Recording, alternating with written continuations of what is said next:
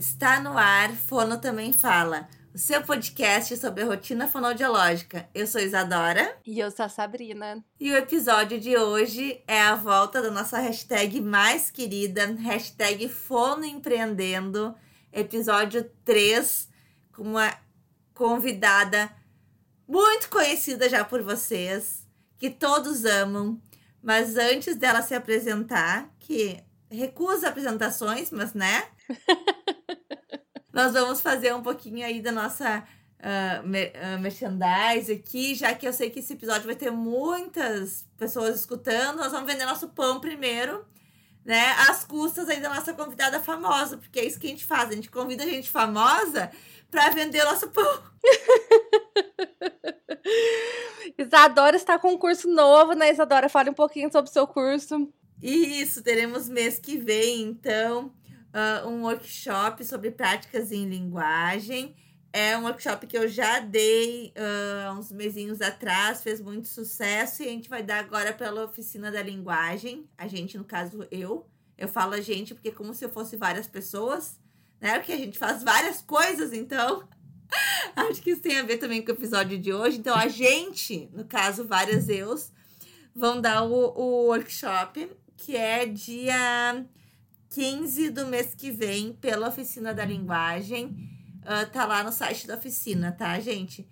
E eu queria falar que o nosso curso aqui do podcast uh, sobre atendimentos remotos, que já foi, uh, tá à venda a gravação do curso também pela Oficina da Linguagem, tá? Então a, a, a Rô lá da oficina botou à venda de novo o curso. Como tinha muita gente pedindo eu não ia conseguir dar de novo, então a gravação do curso está disponível para quem quiser. Isso aí. Eu vou falar do grupo de estudos que está aberto, só tem mais três vagas e talvez o dia que a gente liberar já não tenha mais essas três vagas. Mas sempre tem grupo de estudo. Grupo de estudo são para pessoas. Esse é o básico para pessoas que estão começando a trabalhar com seletividade alimentar. Então é uma discussão, são duas horas de discussões sobre temas específicos dentro da seletividade alimentar. Então aproveitem. E um recadinho para os nossos apoiadores: eu estou organizando uh, um esqueleto de relatórios que vocês pediram para colocar lá, para todo mundo ter acesso. Como que eu faço os meus relatórios, tá, gente? Relatório é um negócio muito particular. A nossa convidada, inclusive, tem um, um curso sobre isso. Mas eu vou deixar o esqueleto lá para vocês se guiarem, ok? Então vamos à nossa apresentação da nossa convidada maravilhosa, Isadora. O que você tem a dizer sobre ela? Ela gosta de pagode, tá? Mas eu acho que ela é a cara da Anitta. Eu digo pra ela que ela é a Anitta da fonoaudiologia. Porque assim, as pessoas, não, uh, não assim só a, a, a cara, mas o empreender, assim, né? Porque a Anitta é aquela pessoa, né? A gente tá pensando, a Anitta foi lá e já fez, já tá na frente de todo mundo, né? E a nossa convidada é assim, e a prova disso é esse novo projeto dela que ela vai apresentar hoje também. Então, Anitta Moura é o nome dela. Quer falar alguma coisa, Sá? Eu nunca tinha pensado por esse lado, mas realmente. Não, é pra, eu sou, assim, uma admiradora nata dessa pessoa. Eu acho ela maravilhosa, uma empreendedora maravilhosa, uma fonoaudióloga maravilhosa, uma mãe maravilhosa, uma pessoa maravilhosa. Então, assim, não tenho muito o que falar, sabe? Só admirar mesmo. Paula, pode se apresentar. Oi, gente, eu tô aqui me segurando para não interromper vocês. gente, muito obrigada, meninas. É sempre um prazer para mim, é a segunda vez que nós estamos gravando juntas, né? Mas é sempre um prazer para mim conversar com vocês, ter contato com vocês, e eu quero que vocês saibam que essa admiração é recíproca, viu? Tanto pela Isa quanto pela Sabrina. Adorei a comparação com a Anitta, nossa senhora! A Anitta da fonoaudiologia, eu vou, ah, eu vou incorporar esse apelido, mas não sei se eu cheguei a tudo isso ainda não. Mas obrigada pelo carinho e agradeço também o convite para estar aqui, para falar com vocês sobre esse novo projeto que surgiu com essa coisa da pandemia, né? E eu acho que vai ser muito interessante mesmo para as fonos que acompanham o nosso trabalho saber um pouquinho mais dos bastidores, né? Muito bem, senhora Paula. Então é isso, né? Paula, tu quer vender alguma coisa? A gente já usou teu nome para vender os nossos cursos. Se tu quiser vender alguma coisa nesse espaço, também está aberto, tá bom? Para suas vendas aí, se quiser comentar algo. Então eu Pode... vou aproveitar o espaço com certeza. é, mas assim, eu tenho alguns cursos, a maioria deles voltado para fonoaudiólogos, exceto o curso de oratória, que é aberto a qualquer pessoa que queira aprimorar a comunicação. E quem quiser saber mais sobre os meus cursos pode acessar o meu site, que é paulamourafono.com.br. Lá tem todas as informações, redes sociais, para o pessoal poder conhecer um pouquinho mais. Inclusive, tem vários materiais para download muito bons, uso direto e reto, assim. Então, se você nunca entrou lá, pelo amor de Deus, entre. Paula, a gente quer saber, assim, seu começo, né? Então, a gente estava conversando um pouquinho antes, você falou pra gente que não acha que nasceu com essa veia empreendedora. Conta pra gente um pouquinho, assim, de como foi o começo do empreendedorismo, se esse é o primeiro projeto, se já passaram outras coisas aí por baixo dessa ponte. Então, na verdade, realmente, eu não nasci com veia empreendedora nenhuma. Eu tinha aquela cabeça de que eu ia me formar e que eu ia fazer muitos cursos e que eu ia fazer mestrado, ia me especializar e que com o meu currículo eu ia conseguir excelentes oportunidades vindas de outras pessoas, de donos de clínica, de empresas, enfim. Era essa cabeça que eu tinha na época que eu estava na faculdade. Eu não tinha, eh, eu não, não pensava em abrir um negócio próprio. É, durante minha, no meu percurso fonoaudiológico aí, né, eu trabalhei como empregada mesmo, né, em clínica, trabalhei numa empresa e em momento nenhum me vinha na cabeça empreender. Me vinha isso, ah, eu tenho o sonho de fazer um mestrado, um doutorado e aí eu vou conseguir um bom emprego. Era isso que eu pensava. Só que aí eu fiz o mestrado, resumindo muito, né? Porque se for contar a trajetória toda aqui. Mas tem um vídeo, tem um vídeo lá no meu canal que eu conto de todos os perrengues. Para quem quiser saber, é só procurar lá a minha trajetória na fonoaudiologia.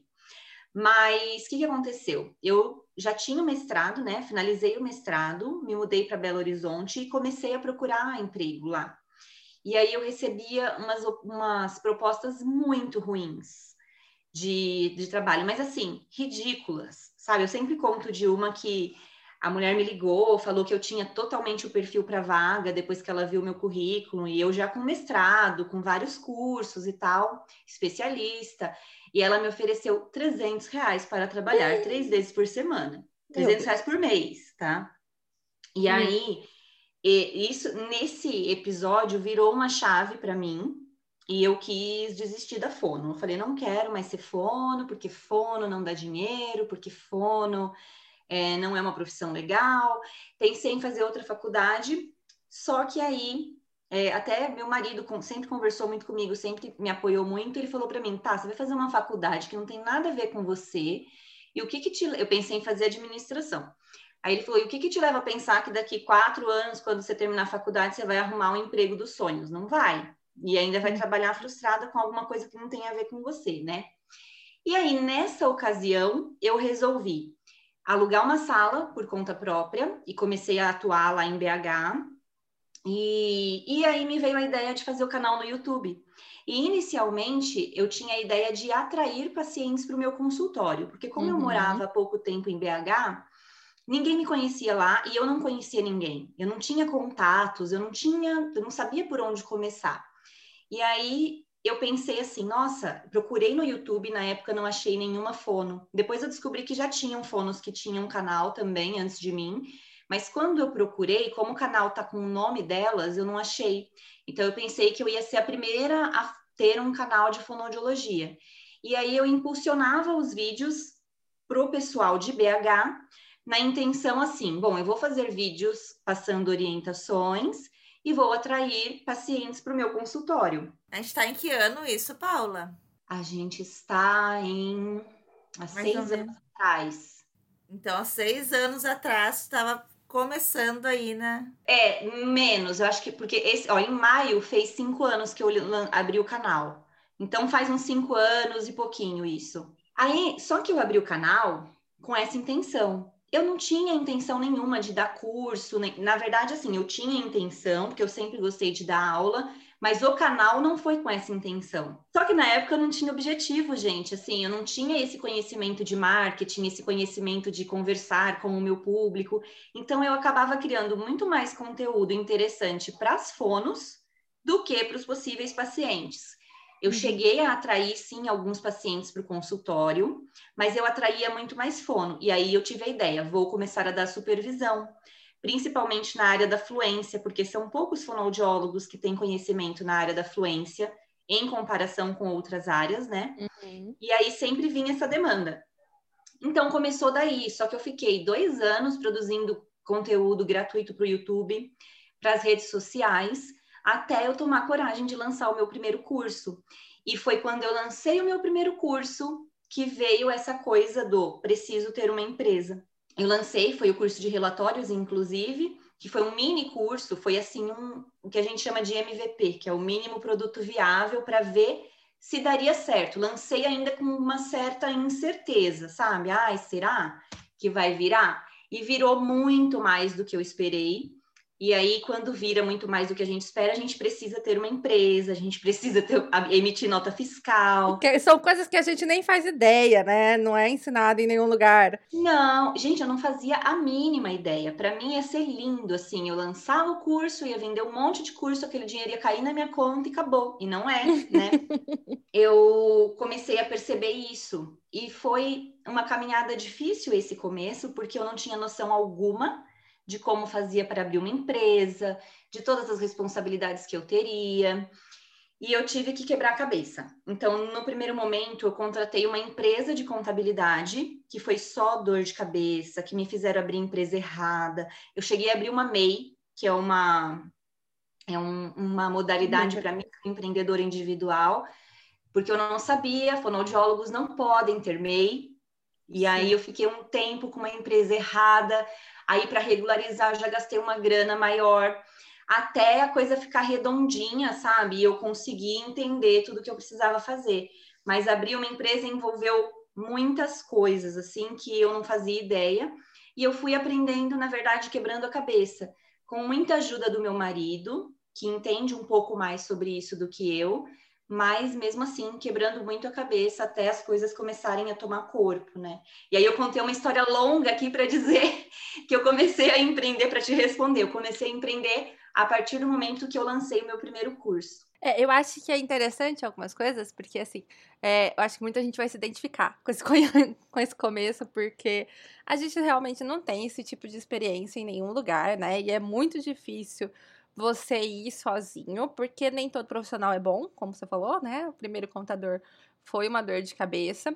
E tem muito profissional ruim por aí, assim como tem em todas as áreas. Então, acaba que a gente fica sem muito assim direção, sem saber para onde ir, sem saber para onde correr, sem entender muito sobre essa parte administrativa, essa parte jurídica, burocrática, né? Então, eu acho que quem começa a empreender, né, dentro da fonoaudiologia, meio que começa sempre assim mesmo. eu acho que isso é muito falho na nossa graduação, porque na graduação, pelo menos na minha, né, nós tínhamos um, um aprendizado voltado muito para tratar os pacientes. Sim. Então, você vai ser um excelente profissional, bem sucedido, se você for tecnicamente bom. E é óbvio que é muito importante a gente estudar, se manter atualizado, fazer os nossos cursos. Eu não, jamais eu vou tirar a importância disso. Só que em momento nenhum ensinaram para a gente que para ser bem sucedido, principalmente se a gente quiser empreender, a gente precisa entender pelo menos um pouquinho de contabilidade, de dessas questões mais burocráticas mesmo que envolvem abrir uma empresa e manter uma empresa, né? E o que é ruim disso, que você falou sobre ter ruins, maus maus profissionais é que você não sabe o que cobrar. Então, uhum. assim, se uhum. você não tem o conhecimento, aí você contrata um contador, você não sabe nem dizer se o que ele está fazendo está certo ou está errado. Você não sabe dizer para ele o que você precisa, porque você não tem aquele conhecimento. E aí você acaba ficando na mão de um profissional. E se você, né, se não for um profissional de confiança, pode passar alguns apuros aí, como eu passei eu achei algumas coisas interessantes dessa, dessa nossa conversa. A primeira é que eu já comentei uma vez que na graduação eu tive uma cadeira que se chamava Gestão, Ética e Biossegurança. Então a biossegurança estava junto com a questão que estava junto com a gestão que estava junto com a ética. Era tipo uma cadeira, vamos botar tudo aqui para para ter no currículo, sabe? E era uma cadeira que foi dada por uma professora da fonoaudiologia, uma fonoaudióloga, que eu sentia que era bem para preencher mesmo ali a grade curricular. Não era assim alguém da administração, alguém da contabilidade que dava aquela cadeira, e eu senti falta disso. Então, se tem algum acadêmico nos escutando agora, procurem alguma cadeira dessas que a gente pode fazer uh, fora do, do curso, fora da grade curricular, uh, em outras, outras, outros cursos em administração, em contabilidade, que eu acho que faz muita falta mesmo. Então, esse é uma, um dos pontos que eu acho interessante, que é uma dica que eu daria. E a outra questão, que foi uma coisa que a Paula falou, que muitas vezes a gente começa empreendendo, não é assim.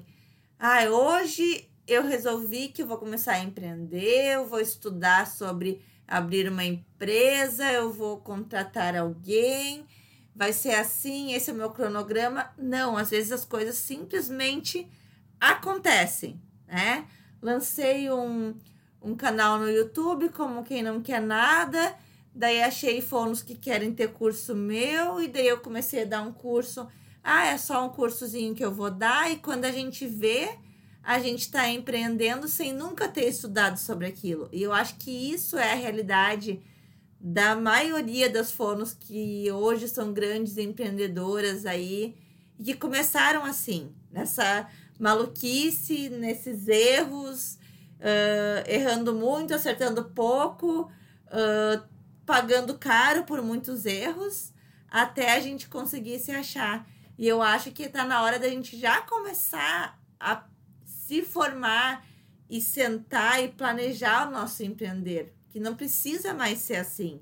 A gente já tem tantos exemplos do que deu errado e é tão importante a gente estar tá tendo essa conversa hoje para realmente ter atalhos para fones que estão começando agora. Ô, Paula, puxando esse, essa parte, e assim, o que mais deu errado? que a gente quer saber o que? Os perrengues. que a gente sabe que agora é um sucesso, né?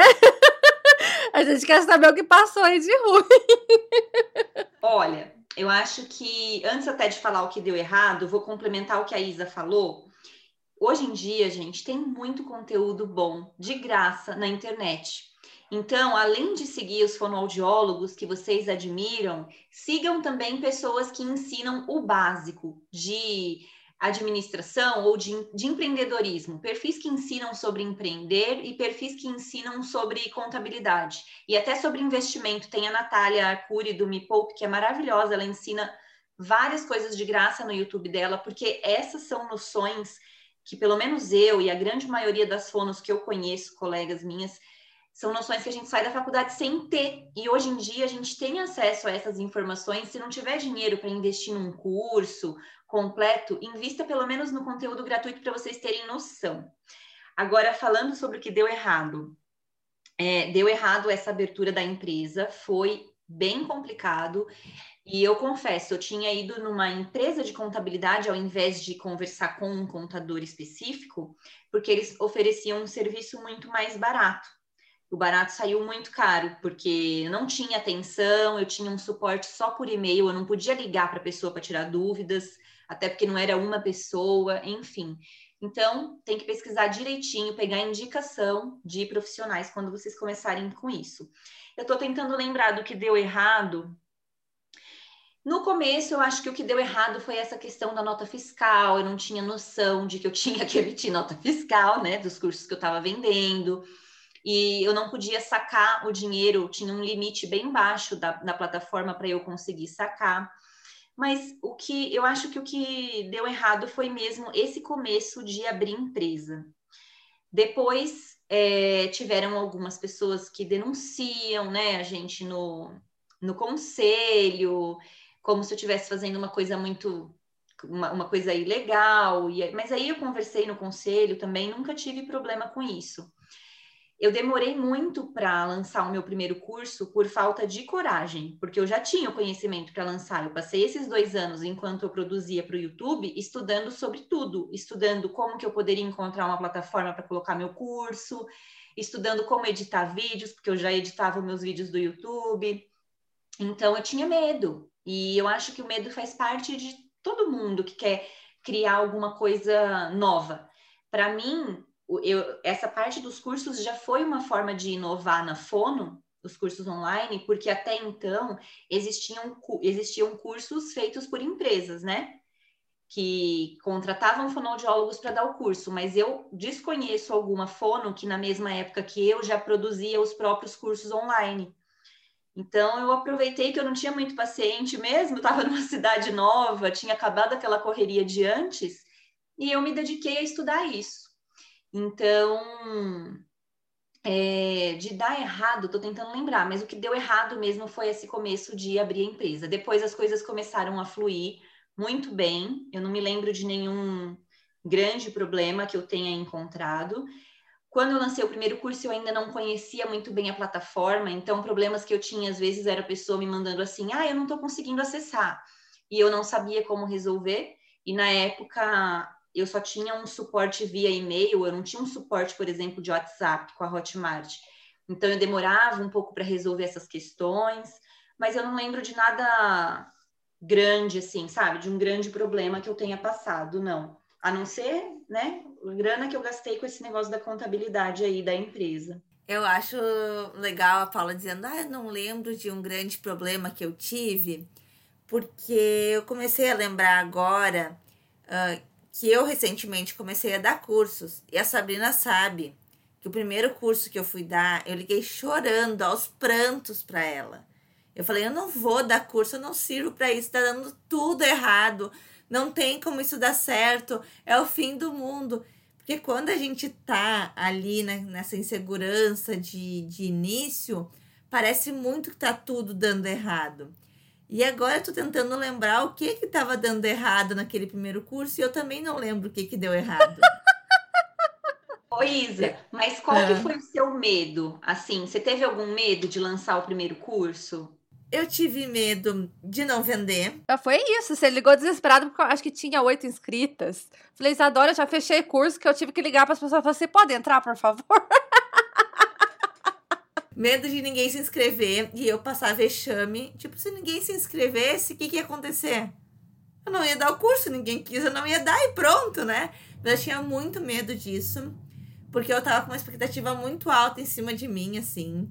Eu tinha medo de falar alguma coisa no curso, falar alguma besteira e alguém me denunciar, entendeu? Falar alguma coisa errada e alguém denunciar é, essas inseguranças, assim, que a gente sabe que a gente estudou para aquilo, que a gente tá dando uma coisa que a gente tem uma confiança, mas eu tinha medo. Eu, eu não lembro, Paula, eu não lembro o que, que era o medo. Eu só lembro que eu tinha muito medo, só isso. Eu vou confessar para vocês, até hoje, quando eu lanço um curso novo, eu fico uma pilha, eu fico muito ansiosa, eu fico muito é, querendo saber o que, que as pessoas vão achar eu não tenho mais medo de lançar. Eu amo, peguei gosto pela coisa. Mas no começo eu tive medo, tanto que eu demorei muito, porque eu, além de tudo eu sou perfeccionista. Então nunca tá bom. Sempre tem alguma coisa para melhorar. Então eu tô tentando trabalhar isso em mim já há algum tempo. Mas depois que eu lancei o primeiro, eu percebi que foi sucesso, aí eu tive mais segurança para lançar os próximos, mas o medo nunca passa. E eu acho que não passa porque a gente tem sim uma expectativa do que, que as pessoas vão achar, se a gente vai falar alguma besteira, eu também tenho esse medo, porque hoje em dia tem muita gente para apontar o dedo, né? E falar: olha, você está falando isso, isso é ultrapassado, isso não, é, não usa mais, ou isso não é certo. Já aconteceu comigo isso em curso presencial, da, da aluna levantar e falar: não, tá errado. E aí a gente tem que ter jogo de cintura, né, para lidar com essas coisas. Mas no final das contas, quando a gente coloca nossa energia, nosso amor, nossa dedicação, dá tudo certo, né? A gente fica com esse medo, acho que é natural. Desde que o medo não nos paralise, ele é super natural. Eu sinto medo até hoje, todas as vezes. E também a gente vai aprendendo a lidar, né? Vai aprendendo a usar aquela palavrinha, né? Que você manda a pessoa e pronto. Se silenciadamente na sua cabeça você fala para ela, né, o que ela precisa ouvir. Você vai aprendendo que nem tudo você pode absorver, né? coisa mais normal do mundo, né? Você vai ter, quanto mais a gente se expõe, mais a gente é julgado. Então, eu tô assim. Por que que eu tô falando isso? Porque eu acho que às vezes as pessoas olham para mim assim, né?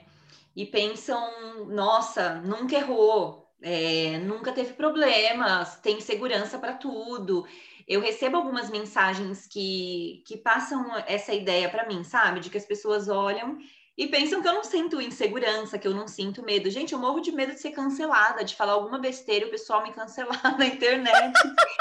então eu tomo muito cuidado com tudo que eu falo nas redes, sabe? Eu tenho muita responsabilidade com isso, porque eu tenho medo. É que a gente não pode deixar o medo paralisar e a gente também tem que confiar um pouco, como a Isa falou na nossa capacidade, no nosso trabalho, que a gente estudou para isso, né? Com certeza. Ô, Paulo, como que você foi de um curso de relatórios, né, um curso basicão, para o tanto de cursos que você tem hoje e para essa novidade aí, que é essa clínica virtual, né? Então, na verdade, o primeiro curso que eu queria lançar era o curso de desvios fonológicos, que eu já tinha pronto, porque eu dava ele presencialmente. E aí, como eu já tinha aprendido sobre a plataforma, e eu já sabia editar vídeo, para mim não era problema nenhum passar o curso para a versão online. Só que o curso de desvios fonológicos ele é bem extenso. E eu, com meu perfeccionismo, nunca estava bem. Bom, então eu gravava uma aula, não, não tá bom. Aí eu gravava de novo. Aí foi até o meu marido que me deu essa dica. Ele falou assim: por que, que você não lança um cursinho pequeno primeiro, só para sentir como é que vai ser? E aí você lança mais rápido, e aí depois você vai entender quais são os problemas que podem surgir, quais são as dificuldades para você poder lidar melhor quando você lançar um curso maior. E aí eu falei, ai, tá bom. E aí eu via que o pessoal tinha muita dificuldade de escrever relatório. Lancei o curso de relatório. O curso de relatório bombou muito mais do que eu imaginei. Mas pensem, eu já estava dois anos compartilhando tudo de graça nas redes sociais. Então eu já tinha um público muito fiel quando eu lancei. Não foi tipo assim, ah, eu abri o Instagram esse mês e no outro mês eu lancei um curso, né? Então foi aí uma construção. E aí o de desvios fonológicos ele já estava em andamento quando eu lancei o de relatórios. Eu só criei mais coragem para dar é, seguimento a ele depois que o curso de relatório foi sucesso. Aí eu lancei o de desvios. E aí eu peguei amor pelo negócio, gagueira. O pessoal pedia muito gagueira, não é todo mundo que sabe atuar e tal. Aí fui trabalhando no curso de gagueira. E eu acho que eu dei um gás também para lançar bastante curso nesse comecinho, porque eu engravidei e eu até gravei os cursos de oratória e de gagueira grávida, porque eu tinha um medo assim, ah, a minha filha vai nascer e eu não vou conseguir ficar gravando o curso, né? Então eu dei um gás assim no ano que eu estava grávida para fazer os cursos de oratória de gagueira e depois que ela nasceu, eu tive que fazer uma pausa. Tanto que eu lancei recentemente agora o curso de avaliação de falha e linguagem, mas eu tive uma, um gap bem grande do curso de gagueira para o outro por causa da maternidade mesmo. Mas foi assim, depois do relatório eu já embalei nos outros, mas eu já tinha o de desvios fonológicos praticamente pronto. Perfeito. Isso é recente, né, Paulo? Não é um negócio assim antigão, né? É, recente se for ver, porque olha, eu comecei o canal há cinco anos. Só que eu lancei o meu primeiro curso só depois de dois anos que eu tinha lançado o canal. Ou seja, meu primeiro curso foi. Eu sou muito ruim de conta, gente. há três anos atrás. em 2019. É, mas não é tão antigo, não. Pensa, se o meu é. canal tem cinco anos. Faz três anos, mais ou menos. Fazem três É, é recente. E aí, da onde surgiu a ideia da clínica virtual? Porque assim, quando que você começou a lançar, né, a ideia de que viria um negócio novo, eu falei, cara, vai ser alguma coisa revolucionária, eu tenho certeza. Que vai ser um trem revolucionário, que vai ser um trem assim que vai todo mundo comentar, vai todo mundo falar, que vai gerar burburinho. E aí, quando você lançou a clínica virtual, eu falei, eu tinha certeza. é um trem muito novo, né? Muito. E é, é, estranho, né? Porque as pessoas tendem a não ver o tão novo como algo assim é, empolgante, né? Muita gente tem medo, assim. Mas como que surgiu a ideia, né, da, da clínica virtual? Então, no meu YouTube, diferente do Instagram, eu tenho um público muito grande de pais e de pessoas com problemas na comunicação que me acompanham. Então, consequentemente, vem para mim, para o meu Instagram, esse público do YouTube. E aí aparecia muito no meu Instagram pessoas pedindo atendimento fonoaudiológico. Eu atendia pacientes até o meu último mês de gravidez. E depois que a Letícia nasceu, eu parei, eu já tinha a intenção mesmo de parar, e até por isso eu dei um gás com os cursos online, né? Para poder ter uma renda enquanto eu tivesse mais parada. Eu tinha a intenção de voltar a atender quando a, quando a pandemia acabasse, não, quando ela tivesse um pouquinho maior e fosse para a escola, mas aí estourou a pandemia. E esses pedidos chegavam para mim, chegavam para mim muitas vezes de pessoas de fora. Tem, tinham pessoas que cogitavam até ir para Curitiba para passar comigo. Só que, assim, pessoas de outras cidades. Só que eu não tinha consultório, não cheguei a montar consultório em Curitiba, eu atendia só home care lá. E aí isso me angustiava. Eu falava, gente, eu tô aqui divulgando um monte de informação sobre fonoaudiologia, sobre atendimento, sobre comunicação, mas eu não atendo, eu tenho que voltar a atender. Mas essas demandas dos cursos e das redes sociais já tomam muito meu tempo também, muito, nossa, de uma forma que vocês não podem imaginar. Eu não conseguiria ter um número grande de pacientes para atender e fazer boas avaliações e dar toda a atenção que eu sempre gostei de dar para os pacientes, levando em conjunto tudo que eu já faço com essa com esse trabalho nas redes sociais e nos cursos online. E aí surgiu a ideia desde o momento que o Conselho de Fonoaudiologia liberou os atendimentos por teleconsulta. Muita gente entrava em contato comigo de fora do Brasil, falando: Mas eu não tenho como procurar uma fono brasileira aqui e, e eu preciso de ajuda para minha filha, ou eu preciso de ajuda para mim, e eu tinha que me negar a atender eu já cheguei a fazer algumas orientações, mas eu, já não, eu não podia fazer atendimento dessa forma.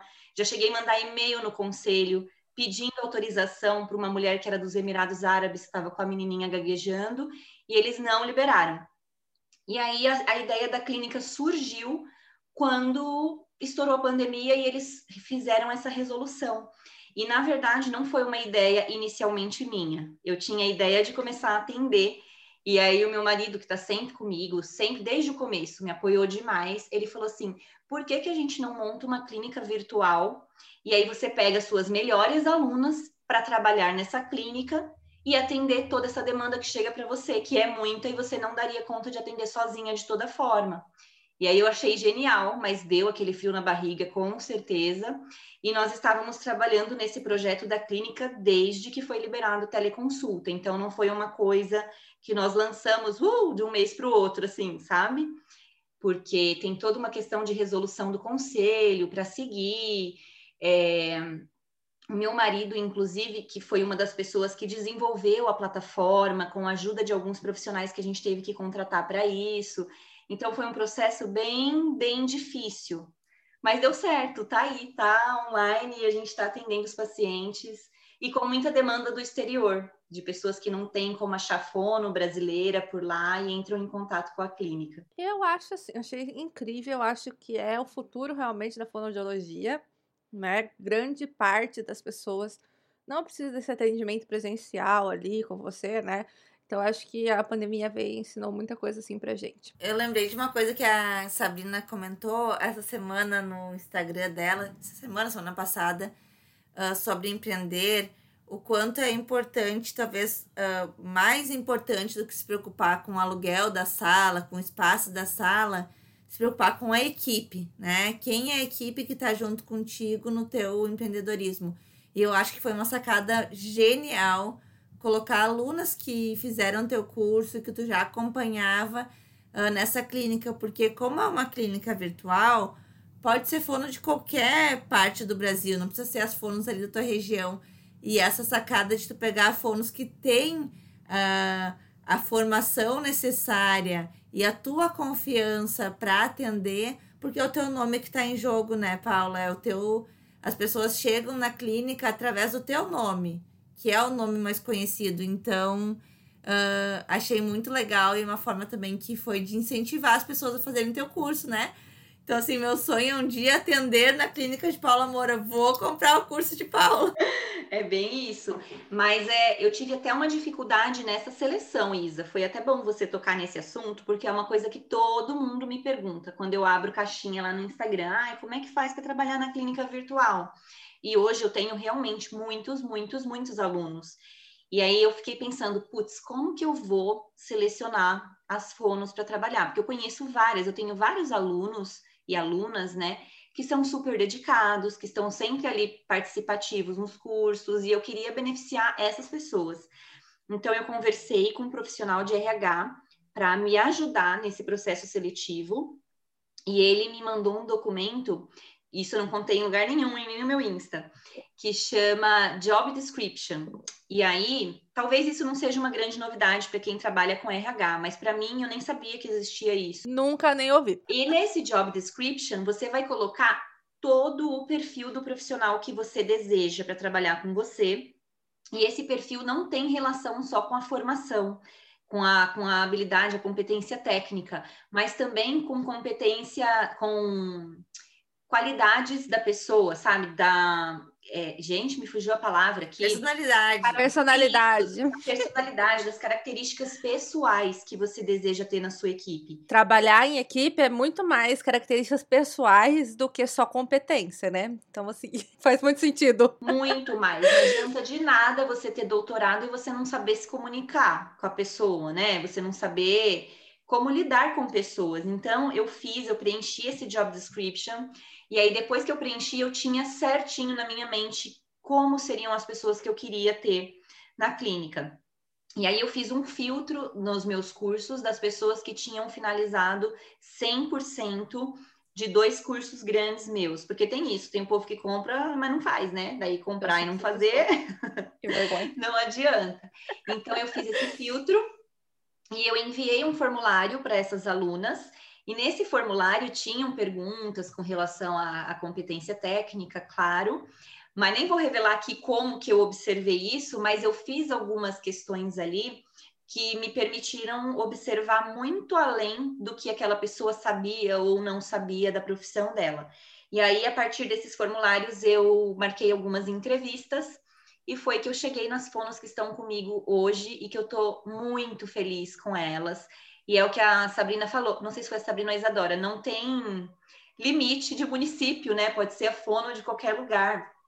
Então, nós temos hoje uma fono que é de São Paulo, uma do Rio de Janeiro, uma de Minas Gerais, que agora eu esqueci o nome da cidade dela, Congonhas, eu acho, e uma daqui de Marília, da minha cidade. Então, nós temos quatro na equipe por enquanto, mas a ideia é crescer cada vez mais.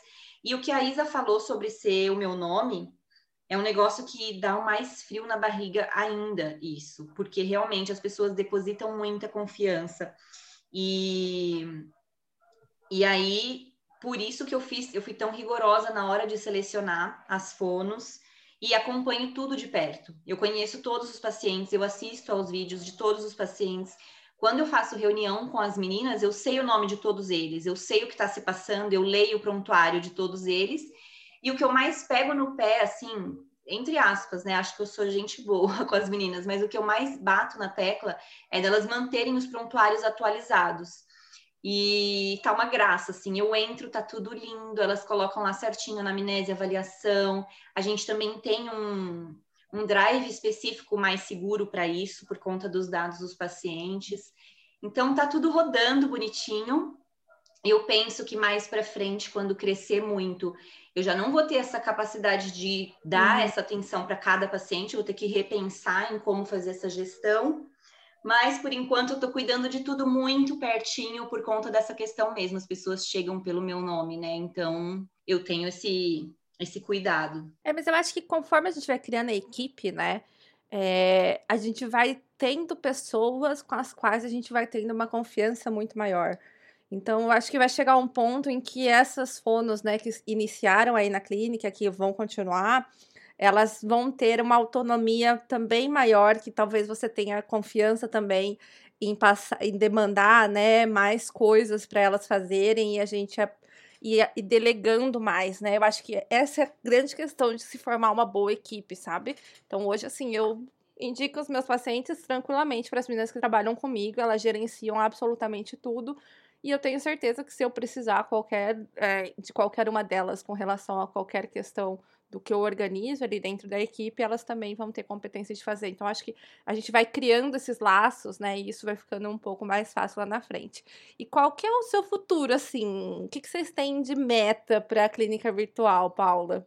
A gente tem de meta crescer muito, crescer com uma equipe gigantesca de fonos mesmo, e só fonos tops, só os fonos que realmente fizerem um trabalho excelente. Como eu disse, eu estou muito feliz com as meninas até agora e eu fiz um feedback com elas depois do primeiro mês de clínica, né? Das três, porque a Thaís entrou recentemente, mas as três começaram com a gente mesmo. Eu faço questão também que elas estejam felizes trabalhando comigo. Então, eu perguntei o que, que elas estavam achando, e elas também estão muito contentes, principalmente com a oportunidade da gente discutir os casos, né? Isso é muito rico. A nossa ideia é crescer, crescer muito, e a gente tem algumas ideias de como que vai ser esse crescer. Só que a gente ainda não bateu o martelo, sabe? Algumas opções. É... Só que eu não sei, como eu não tenho certeza ainda de como que a gente vai gerenciar isso, a gente ainda está trabalhando no, em qual vai ser a melhor opção, eu prefiro não falar agora, para depois lá na frente falar, ué, mas não ia ser assim. mas a ideia, de qualquer forma, independentemente do caminho que a gente resolver seguir, a ideia é ter uma equipe muito grande de fonos, é transformar numa grande empresa mesmo. Ainda é uma empresa pequena, está começando, né? É, hoje em dia, o que o meu carro-chefe ainda são os cursos. O meu público é muito maior de fonoaudiólogos do que de pessoas que precisam de tratamento fonoaudiológico. Então, é uma nova área que eu estou explorando e estou fazendo essa ponte, né? Estou pegando os alunos que se destacam nos cursos para atenderem as pessoas que precisam. Eu estou muito feliz com, com a clínica, eu tenho. Eu tenho os meus medos, eu tenho as minhas inseguranças, claro, mas eu também tenho uma certeza muito grande dentro de mim que vai dar certo, que vai crescer e que tudo isso vai se concretizar, né? Vamos esperar. Ô, Paula, tem alguém uh, que te ajuda uh, nos agendamentos? Como é que essa clínica virtual é um software que tu usa, assim, se eu quero agendar, eu vou entrar em contato com quem? Eu sou uma paciente que está querendo, uh, como que tu tem organizado isso? Ou até mesmo eu sou uma fono que quer indicar uma paciente para ser atendida, né? Então, eu tenho um site, dentro do meu próprio site tem a aba lá da clínica virtual, mas tem o site da clínica. Se a pessoa quer agendar, ela entra lá, e tem todas as instruções no site, mas caso ela ainda tenha alguma dúvida, tem o um número de WhatsApp e eu tenho um suporte para responder, um suporte humano. Não sou eu, mas eu tenho um suporte. O meu marido está muito junto comigo nesse projeto, ele é meu sócio nessa, nessa empresa. Então, com relação ao software, na verdade, foi ele que desenvolveu, ele tem um pouco de conhecimento nisso, porque ele é engenheiro e ele trabalha com projetos, mas ele ele tem um conhecimento também nessa área de programação e ele conseguiu desenvolver não sozinho, ele contratou algumas pessoas para ajudá-lo também nisso. Mas ele foi o cabeça do negócio, assim, da, do, do programa em si. Ele conseguiu desenvolver uma plataforma para esses atendimentos serem realizados. E a gente estudou e leu e releu as resoluções do conselho, assim, trocentas vezes, para conseguir fazer de uma forma que contemplasse todas as questões da resolução, né? Então, por isso também que foi um processo demorado. Hoje, a pessoa que precisa agendar, ela entra na plataforma, coloca lá, começar agora. E aí, ela vai poder ver quais são as especialidades que podem ser atendidas pela clínica. Eu ainda não tenho todas as especialidades da fono, mas já tem bastante lá. Aí vamos supor que ela precisa de gagueira para adulto. Ela clica em gagueira adulto e ela vai ter uma lista de profissionais que estão especialistas nessa área, especialistas nessa área para atender. Ela escolhe o profissional, vai abrir a foto, a descrição do profissional e quais os horários que ele tem disponível. E aí ela escolhe um horário, vamos supor que ela colocou lá 14 horas. Ela já vai ser direcionada para a tela de pagamento. E aí, para ela reservar realmente aquele horário que ela escolheu, ela precisa efetuar o pagamento antes. Então, ou ela pega uma consulta avulsa, ou ela já fecha um pacote com quatro consultas que automaticamente paga um pouquinho mais barato no valor da sessão quando fecha esse pacote. E aí, assim que ela faz o pagamento, ela pode pagar por cartão ou Pix, por enquanto são essas as opções que a gente tem. Assim que o, o pagamento é confirmado, ela pode confirmar esse horário de agendamento e vai aparecer para ela uma telinha que ela só precisa clicar num botão ali cinco minutos antes da sessão, que ela já vai ser direcionada para a videochamada com o fonoaudiólogo que ela escolheu, na data que ela escolheu. Paulo, como chama o seu digníssimo esposo? Rubens. Rubens, menino, você não fez só o básico, né? Você fez o que? Um arraso. Tem que Paulo.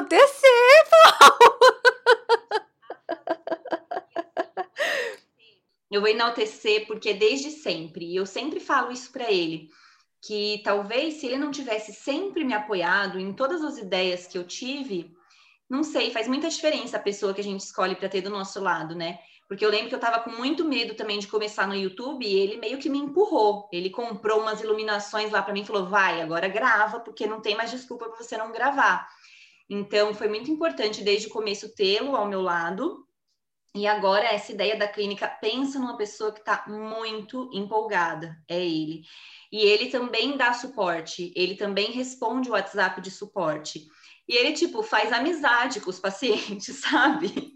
Ele tem. Esses dias eu falei para ele assim: você podia criar um boot para, por exemplo, sabe aquelas respostas automáticas? A pessoa uhum. entra em contato, já vem uma resposta para escolher a seleção. Eu falei: você podia criar isso daí para ficar mais fácil, né? Aí ele falou: ah, é, vou criar. Só que aí a gente recebeu a mensagem de uma fono é, tira, pedindo alguma informação que eu não lembro qual que era agora. E aí ele respondeu para ela, e ele respondeu por áudio. E aí ela super elogiou, falou que é muito difícil a gente encontrar um atendimento humanizado, que a maioria das pessoas que a gente, das empresas que a gente vai entrar em contato, vem aqueles boots automáticos respondendo. Balde de água fria. Aí eu falei para ele, putz, não vou, não vamos mais colocar isso. Eu nem, olha só, nem me passou pela cabeça o quanto que as pessoas se sentem mais acolhidas quando é um ser humano respondendo de forma personalizada para elas, né, nesse suporte. Então, aí a gente desistiu dessa ideia, então tem sim o suporte para responder e ele responde a maioria das mensagens. Ele já está praticamente um fonoaudiólogo, porque tem dúvidas que ele até pergunta para mim, mas tem coisa que ele já até sabe responder, sabe? Criança de dois anos que não fala, precisa de fone, ele já está lá, precisa. e as palavras surgem no primeiro aninho, no máximo até um ano e meio, ele já está com o discurso tá decorado, sabe? Então, deixa eu enaltecer, porque ele foi, assim, muito empenhado, ele pegou essas resoluções do conselho de cabo a rabo, ele está sabendo mais do código de ética do que a gente, se bobear. E, e fez tudo com muito cuidado, assim, com muito cuidado mesmo, para o negócio realmente crescer, né? E, e, crescer de uma forma ética, não crescer a, a qualquer custo. Então, a gente tem muito esse cuidado com é, como as coisas são conduzidas. Não é uma questão assim de, ah, queremos fazer muito dinheiro, então vamos trabalhar de qualquer jeito para isso. Não. Lógico que todo mundo gosta de ganhar dinheiro, mas que a gente faça isso de uma forma ética, de uma forma que realmente beneficie quem for procurar um serviço pela clínica. Eu acho também que quem pensa dessa forma nunca ganha muito dinheiro. Então, assim, ou você faz o negócio com amor, com carinho, com dedicação, com cuidado, ou não vai dar dinheiro mesmo, gente. É muito mais do amor e da energia que a gente coloca nas coisas, né? Com certeza, com certeza. E das pessoas que estão à nossa volta ajudando, né? Tudo isso faz muito sentido. Ô, Paulo, eu acho assim, por que, que eu achei a clínica assim espetacular, né? Ao contrário uh, de você, assim, né? Que não entra nas polêmicas, eu sou a pessoa que entra na polêmica. Então, quando começou a surgir a questão do atendimento online, muita gente virou o olho e falou: não vou fazer isso, porque isso não dá certo. Olha, atendimento online não é um negócio que dá resultado. isso estava tudo no começo, a gente não tinha nem estudo, hoje a gente tem pouquíssimos estudos ainda, mas a gente não tinha nem estudo mostrando, né, o que, que poderia ser feito, como que a gente poderia adaptar, e gente assim grande, sabe, que já tem muito sucesso, é, virando o olho e falando sobre dessa forma, sem ter ao menos tentado, né, ter ao menos é, conseguido ali algum tipo de experiência no online. E quando veio a clínica virtual, é, eu achei assim espetacular, porque eu vejo muito que ou a gente se adapta ou a gente fica perdido no meio do caminho, né? Então, quanto eu sempre penso, quanto mais rápido eu conseguir me adaptar a uma tecnologia nova, a uma situação nova, a um ambiente novo, mais rápido vai ser para eu conseguir sair daquela situação de desconforto, aquela situação é, que uma situação nova traz, né? Então, quando veio a clínica virtual, eu falei, cara, a Paula é um gênio. Não é nada millennium, a Paula. Paula usa cabelo pro lado, mas não é millennium. Mulher é um gênio. Imagina, eu sou totalmente cringe, gente. Eu sou totalmente cringe. Mas tua clínica não aceita boleto, Paula. Só já paga aí, ó. Já é tudo online, tudo. Olha só. Não tem boletos, entendeu? Ai, gente, mas olha, a, a, isso que você colocou, Sabrina, total, faz total sentido. Tudo que é novo mexe um pouco com a nossa, na nossa zona de conforto, né? E eu vou confessar para vocês, a clínica virtual sou eu saindo da minha zona de conforto. Qual que é a minha Imagina. zona de conforto? Os cursos online. Para mim, eu já estou super confortável com os cursos, eu já sei resolver todos os pepinos possíveis que geralmente aparecem, né? Com problemas pequenos, assim, de acesso de aluno, tal, eu já sei resolver tudo. Então, é, não é um problema para mim. Os cursos online eu estou dando ali o suporte para os alunos todos os dias e é isso aí, vida que segue. Mas a clínica é um desafio justamente por ser uma novidade muito grande a questão da teleconsulta fonoaudiológica. Então, acaba sendo um desafio diário, a gente tem que pensar em várias adaptações para fazer com os pacientes, principalmente com os pacientes crianças, que não dá para a gente fazer exatamente como seria no presencial, então a gente tem que adaptar de uma maneira que o atendimento tenha a mesma qualidade do presencial, embora não seja igual. E isso é um desafio. Eu acho que isso não é um desafio só para mim, é para todas as fonos que estão atuando nessa modalidade, né, Isa? Você já está um tempão com teleconsulta. Isa tem curso sobre isso. Nosso curso que está à venda. Se você está inspirada agora com esse assunto, vai lá agora e compra a gravação do curso que a gente deu aqui pelo podcast. Paula, inclusive, eu tive um super spoiler. Eu tive um spoiler da tua clínica porque uma das fonos fez o curso. E dela veio falar comigo: É, tô fazendo o curso porque eu não, não sei muito sobre atendimento online e eu vou começar a atender na clínica da Paula. E eu: Oi? Você não me contou isso, Isadora? e é isso, é uma fono também que Uh, não, não atendia online, estava na zona de conforto dela ali nos atendimentos que ela sabia e foi atrás de fazer o meu curso, foi atrás de fazer os cursos uh, de aprimoramento ali da Paula, foi atrás. Então, uh, é muito isso de sair da zona de conforto. E falando sobre zona de conforto também, às vezes a gente acha que a gente vai começar as coisas do zero, né? Então, a clínica online começou do zero, é uma super novidade mas não foi do zero, porque tu tem toda essa tua já experiência de anos com gravações do YouTube que viraram cursos, que virou uma empresa, que agora se transformou numa clínica. Então, eu acho interessante a gente também valorizar essa nossa jornada, né? Que às vezes a gente pensa, olha para Paula Moura lá, uh, super inovadora, abrindo uma clínica e falando aí que quer crescer muito, que atende pessoal de fora do Brasil. Mas o que, que a gente está fazendo para sair do, da nossa pequena zona de conforto, dar um passinho para fora, para daqui a pouco dar mais um passinho para quando a gente está a quilômetros de distância daquela nossa primeira zona de conforto, né? E eu acho que isso é o, o principal, assim, da gente uh, começar a pensar porque não vai ser de uma hora para outra que a gente vai virar uma Paula Moura da vida. É, é até porque, assim, eu, eu fico pensando muito, gente, se eu não tivesse aberto meu canal no YouTube, Porque na época eu também fiquei muito apreensiva, fiquei em dúvida se eu deveria, se não deveria. Mas se eu não tivesse dado esse primeiro passinho, muito provavelmente eu não, não teria chegado aqui onde eu estou hoje. Então, às vezes a gente tem que enfrentar um pouco os nossos medos e principalmente o medo do julgamento das pessoas, o medo do que as pessoas vão pensar. Desde que você tenha convicção de que você está dando o seu melhor, de que você está realmente oferecendo do fundo do coração aquilo que você quer desenvolver, não, não pode dar muita bola assim para o que as pessoas falam. Eu faço essa chacota com a fono blogueirinha de vez em quando, né? Eu fico satirizando isso mas é porque no começo eu recebi algumas críticas com relação a isso, assim, umas críticas com um tom pejorativo. Ai, você virou blogueirinha agora.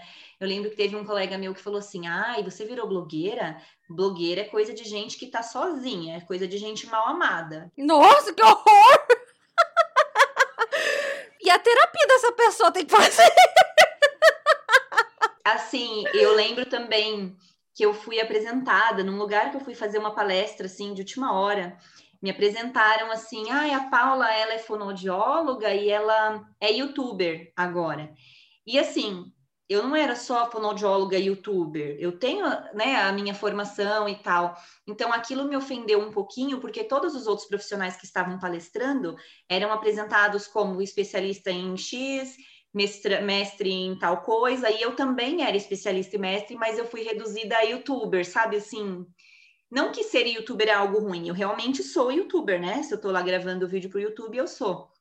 Mas eu percebi um tom de redução. É, então a pessoa precisa te reduzir para se sentir bem, é isso que acontece.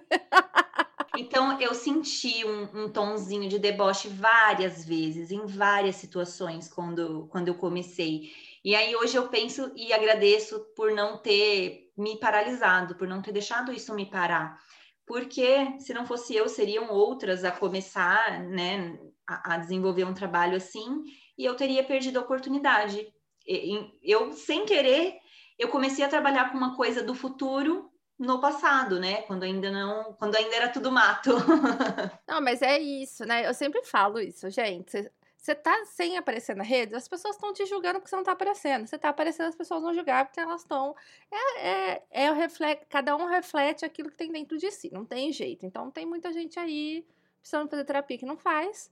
Então vai vir te criticar de alguma forma para se sentir um pouco melhor. Então você tem que fazer o um negócio, não pode ficar pensando muito nos outros, né? Tem que pensar em você. Se resolva e faça o negócio. E faça terapia para lidar com quem não faz terapia. É verdade. Fazer realmente do fundo do coração. Porque quando eu comecei, eu não tinha nenhuma dessa intenção, né? De, de nada disso que aconteceu. Foi acontecendo naturalmente. Mas sempre que eu criava alguma coisa, sempre que eu criava algum conteúdo, ou sei lá, qualquer material que eu disponibilizava, era genuinamente querendo ajudar as pessoas, do tipo, minhas figurinhas dos fonemas, aquilo era um material que eu fazia para mim, para eu trabalhar, nossa, e eu falei, nossa, vai ajudar muito a vida das pessoas eh, ter essa relação com as figurinhas. E eu E ajuda. É, então, assim, eu não, em momento nenhum eu pensava assim, ai, porque futuramente eu vou ganhar dinheiro com isso. Não que seja feio a gente pensar em ganhar dinheiro, não é feio, é ótimo, é lindo, a gente tem que pensar mesmo. Mas eu acho que isso não pode estar acima de você estar tá fazendo algo com uma intenção genuína de ajudar as outras pessoas. Eu acho que é esse o segredo da gente conseguir crescer. Se a gente não tiver a intenção de ajudar outras pessoas e tiver única e exclusivamente a intenção de ganhar dinheiro ou de ser muito famoso, eu acho que as coisas não fluem tão bem assim. Com toda certeza absoluta. Paula, você quer comentar mais alguma coisa que ficou aí, que você que tinha programado para falar, que a gente não perguntou? Não, eu acho que a gente conversou sobre tudo né? Contei um pouquinho da minha trajetória aí no empreendedorismo. Acho que eu queria deixar uma mensagem mesmo para as pessoas não se iludirem com stories e Instagrams e feeds perfeitos, porque por trás disso tem muitas coisas que não vão para o ar. E eu acho que não vão para o ar não é nem por maldade, porque não é interessante. Não é interessante eu ficar mostrando meus perrengues aqui, né? É interessante eu mostrar a coisa linda acontecendo, mas todo mundo passa por dificuldade, todo mundo passa pelos perrengues, todo mundo tem que bater um pouco a cabeça para aprender uma coisa nova, mas é, é não desistindo e persistindo que a gente consegue evoluir, se desenvolver e conquistar nossos objetivos. Acho que, em suma, é uma mensagem que eu gostaria de passar e para que as pessoas fiquem de olho nos meus cursos, aquelas, né? Você pode ser a próxima fonoaudióloga da clínica virtual. Não tem merchan melhor que isso, gente. Não tem. Acha... Se você acha que tudo é muito bonito no Instagram, você vem ouvir o podcast, que aqui a gente conta que a realidade, os perrengues do dia a dia. Inclusive, esse episódio maravilhoso é a quarta vez que nós estamos tentando marcar ele e hoje saiu esse episódio. Ixi, teve de tudo. Teve de tudo. Paula ficou sem voz, teve problema de saúde na família da Sabrina, teve problema de agenda uh, comigo. Então, cada uma teve um perrengue, tá? E hoje nós conseguimos. É isso aí. E eu vou dizer mais conseguimos ainda no perrengue, porque eu tenho certeza que minha filha está dando maior trabalhão para minha mãe nesse exato momento, enquanto eu estou gravando com vocês. Então, espero que muitas pessoas escutem esse podcast e se beneficiem. Deem valor, afinal, sei o quê? Deixou Lele lá. Então tem que o quê? Dar valor nesse episódio, gente. Deixou Lele e deixou Rubens, né? Porque hoje. Rubens não, Rubens está muito de boa na casa dos pais dele, que é na cidade vizinha aqui. Eu fiquei sozinha com a Lele hoje com os meus pais, mas ela só quer ficar grudada em mim. E, e tá dando um trabalhão para minha mãe lá, tenho certeza. Então, valorizem esse podcast, divulguem, postem nas redes sociais de vocês. Marca gente. Marquem, marquem o Insta do podcast das meninas e o meu, que é Dicas da Fono. E é isso aí. Paula, só agradecer o seu tempo, a sua paciência com a gente.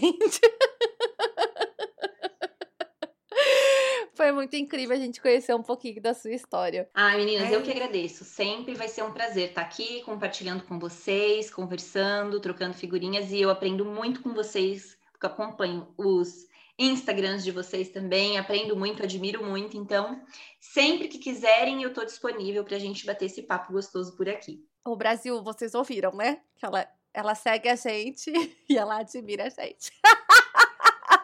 E ela acompanha a gente. Ah, um beijo, sociedade. Tchau, até a próxima. um beijo, sociedade. gente, obrigada por quem ouviu até aqui. Nos conte o que vocês acharam lá no Instagram também da, do podcast, arroba Fono Também Fala. E até a próxima.